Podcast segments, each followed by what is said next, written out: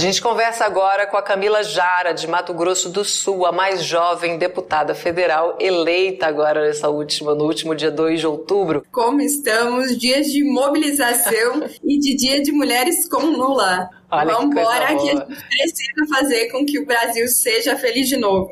Com certeza. E essa semana também teve na agenda oficial de mobilização Juventudes com Lula, né, Camila? Primeiro, deixa eu te dar os parabéns aí pelos 56.549 votos, né, recebidos aí no dia 2 de outubro. Você que foi a única mulher vereadora em Campo Grande, é a mais jovem deputada federal eleita agora para compor a Câmara de 2023. Eu queria que você falasse pra gente também qual a importância da juventude na atuação aqui pra gente tentar eleger Lula presidente? Então, a juventude já mostrou no primeiro turno que tá com Lula e que não aceita mais esse governo, que não traz oportunidades, que corta recursos da educação, que corta o investimento em pesquisa, que corta recursos das mais diversas áreas, e foi por isso que o presidente Lula ganhou nesse eleitorado.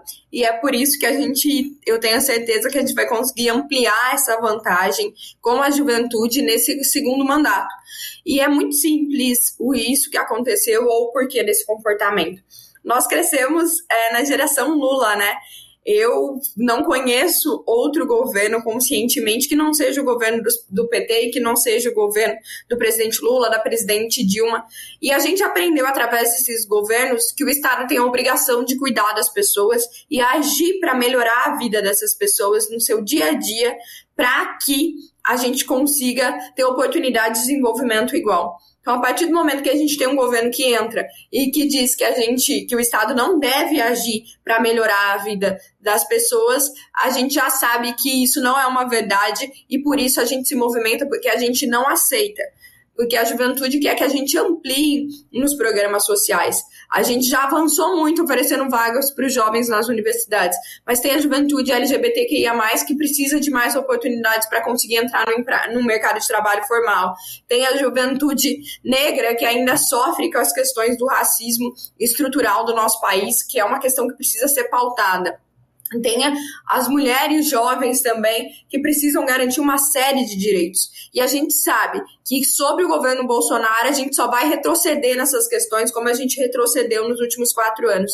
E a gente quer avançar ainda mais e é por isso que a juventude escolheu Lula no primeiro turno e vai escolher Lula de novo tem aqui, o, o, o Camila, também um, um, espectador nosso, que é o Paulo Carvalho, ele é lá de Corumbá, Mato Grosso do Sul, um grande admirador do seu trabalho, ele sempre pede aqui pra gente trazer, ele chama aqui, ó, você de a, a minha deputada federal criança, Camila Jara, antes ele chamava nossa vereadora criança, Camila Jara. Então aí, Paulo Carvalho tá aí com a gente, Camila tá falando aqui com a gente também é, sobre as juventudes com Lula, sobre esse apoio importante. E também é, viralizou, né, uma, uma um vídeo seu fazendo uma oração muito emocionada com o presidente Lula no encontro com os evangélicos nessa quarta-feira é, em São Paulo, quando Lula também entrega ali uma carta compromisso é, com a liberdade religiosa. Eu queria que, já que você esteve lá também, contasse pra gente um pouquinho como é que foi esse encontro e o que, que significa esse documento entregue pelo presidente Lula. Amanda, é, a gente, eu comecei a trajetória nos movimentos sociais através da Igreja Católica, é, da pastoral, onde minha avó sempre foi muito ativa. Eu atuei muito tempo também, é, e logo depois fui e aceitei Jesus na igreja evangélica e comecei a frequentar então as celas, os grupos de encontro, mas desde que essa onda conservadora tomou conta do Brasil, retrógrada, atrasada, preconceituosa, que instiga a igreja a perseguir as pessoas que pensam diferente, eu preferi me ausentar desses espaços, assim como diversos brasileiros e brasileiras que estão sendo expulsos das suas igrejas, que estão sendo expulsos do convívio é, com Jesus por conta de uma posição política que é muito clara, por não aceitar um presidente que mente, por não aceitar um presidente que é responsável por 33 milhões de brasileiros passando fome. E nesse sentido, a gente entendeu que a gente não podia mais se sentir assim, que a gente não podia mais ser expulso da casa de Deus porque nós tínhamos uma posição de apoiar um governo que tirou o Brasil do mapa da fome, um governo que criou casa, que criou, que colocou o jovem dentro das universidades. E também começaram as famosas fake news dizendo que Lula ia fechar a igreja, que Lula era favorável ao aborto, que Lula é, eles falam até numa guerra espiritual, que Lula é representante é, do projeto do do capeta e tudo. E a gente ah, ficou abismado com aquilo, achava um absurdo as igrejas e alguns pastores estarem propagando esses falsos testemunhos, essas mentiras. E a gente sabe que Deus condena a mentira e a gente entendeu que a gente precisava se unir e mostrar que não, que os cristãos estão com Lula, que tem evangélico que está com Lula e que a gente não aceita todos esses desmandos e por isso esse encontro foi fundamental. Tinha uma energia muito boa, é, todo mundo movido pelo bem, todo mundo com sentimentos de amor ao próximo, porque o Lula é essa pessoa, né, que ama o próximo de uma maneira é, incrível, aqui que se preocupa em cuidar daquelas pessoas que mais precisam. Então não tem como a gente optar por outra opção para governo que não seja o Lula. E neste momento de oração foi justamente isso. É, eu falei, Deus, fale através de mim e que essa oração seja a oração que o Espírito Santo quer fazer para o presidente Lula e a gente fez então pedindo para que ele seja abençoado e que ele tenha sabedoria nesses momentos que a gente sabe que são os momentos de tensão, que é o momento da eleição mais importante do nosso país desde a redemocratização e que ele precisa também estar protegido de todas as com todas as religiões, estar protegido com todas as fés, porque a gente sabe e a gente entende que cada um tem a liberdade para ser o que quiser e que desde que a gente esteja se propondo fazer o bem, fazer o bem para o próximo, fazer o bem para a sociedade, impactar positivamente o nosso desenvolvimento, a gente tem que ter respeito e, acima de tudo, entender a individualidade da fé de cada um. Com certeza. E tem a questão também desse legado né, do presidente Lula dentro da questão da fé, da religiosidade, o respeito que ele sempre teve. Né? A, a, a lei de liberdade religiosa, a marcha para Jesus. Então, há é, é, história, né? a gente tem esse legado, tem isso para mostrar. E as coisas que o presidente Lula fala também, né, Camila? Um, um homem público, um estadista que fala que a fome é inaceitável, tem coisa mais cristã do que isso. Ele fala umas coisas tão simples e tão lindas assim. Então, é, é para mim, sou mãe, é muito tocante. O, toda mãe quer ver seu filho indo para a escola com uma roupa limpinha, um sapato novo, com a barriga cheia. Gente, é, é, o básico do básico que as famílias desejam, né? Então isso aí é o cerne mesmo do cristianismo, do amor ao próximo. Realmente são, foram encontros muito emocionantes que, que é, Lula sempre tem com as pessoas de diversas religiões, mas especialmente na quarta-feira com os evangélicos. Ficou todo mundo muito emocionado. Camila, mas você também que é mulher, que é jovem e muito atuante também no meio digital, o que é ótimo, né? Porque é um espaço que a gente tem mesmo que ocupar. Eu queria que você desse um conselho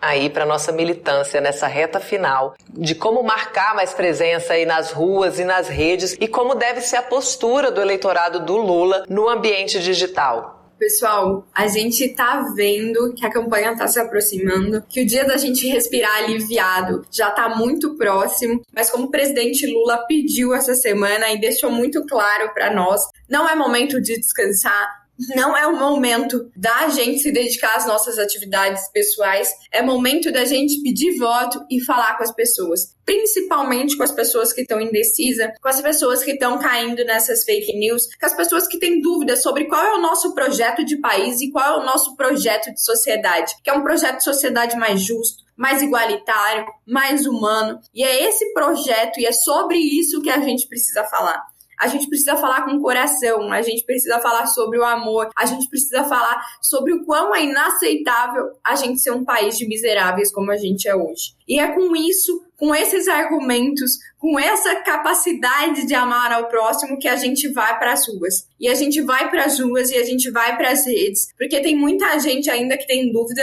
e a gente precisa fazer com que esses sejam de mobilização constante. Vê aí na sua cidade, no site do PT, onde está tendo um lugar de mobilização, qual vai ser a ação de panfletagem, manda nos grupos que você está presente, quais são as propostas que nós temos para o Brasil, o que o presidente Lula quer fazer principalmente para as pessoas que mais precisam, para o pequeno empresário. A gente tem proposta de isenção de imposto de renda para quem ganha até 5 mil reais de salário mensal, porque a gente sabe que é através da arrecadação de impostos que a gente vai conseguir fazer uma tributação mais justa para todas as pessoas.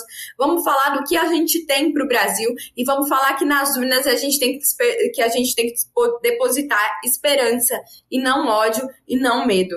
Então é por isso que a gente está com o projeto do presidente Lula e é por isso que a gente precisa ter uma constância nas nossas ações daqui até o próximo sábado, no dia 29, que é o dia que a gente pode ainda fazer campanha.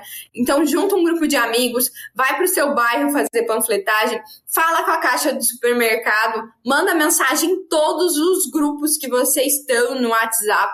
Isso é importante porque é lá que o bolsonarismo age, é lá que eles espalham as mentiras e é lá que eles incitam ódio contra nós. Se você vê uma fake news, responda e diga que é mentira para a pessoa saber que ela está compartilhando uma fake news compartilhe os conteúdos do presidente Lula nas redes sociais e vamos no, ingressar nos grupos de mobilização digital do Lula Verso. Procure aí no seu município para a gente conseguir combater as fake news e as mentiras deles e mostrar que nós temos a solução para o nosso país. A nossa luta não é fácil, mas eu tenho certeza que ela vai ser muito linda porque nós temos belos sonhos de transformação e juntos a gente vai conseguir fazer com que esse passado de miséria, com que esse passado de autoritarismo, com, esse, com que esse passado de desrespeito às famílias que perderam seus entes na pandemia fique apenas no passado, porque a gente já está vendo um novo horizonte a partir do dia 30. Ah, belas palavras da Camila Jara, juventude petista aqui, olha. O Paulo Carvalho, que é seu admirador, tá aqui agradecendo muito. O Paulo é maravilhoso. É, ele é muito querido aqui, ó, agradecendo a entrevista ele dessa é criança maravilhosa. grandes parceiros nossos lá em Corumbá. E, e ela tá com ele aqui também assistindo. A, a Suzilene Araújo também diz que você é o orgulho de Mato Grosso do Sul. Enfim, muito carinho aqui por você no nosso chat Democracia. Muito obrigada pela participação aqui com a gente, pelas palavras aí. Deixa todo mundo animado, cheio de esperança. Esse é o espírito dessa campanha do presidente Lula. Obrigada, obrigada. Bom trabalho e até a próxima. Muito obrigada, Amanda. Muito obrigada a todo mundo que estava acompanhando. E é isso, pessoal. Vamos pra rua e vamos esperançar todo o Brasil. Vamos, vamos trabalhar, gente. Tá logo ali o dia 30. Obrigada, Camila. Um beijo.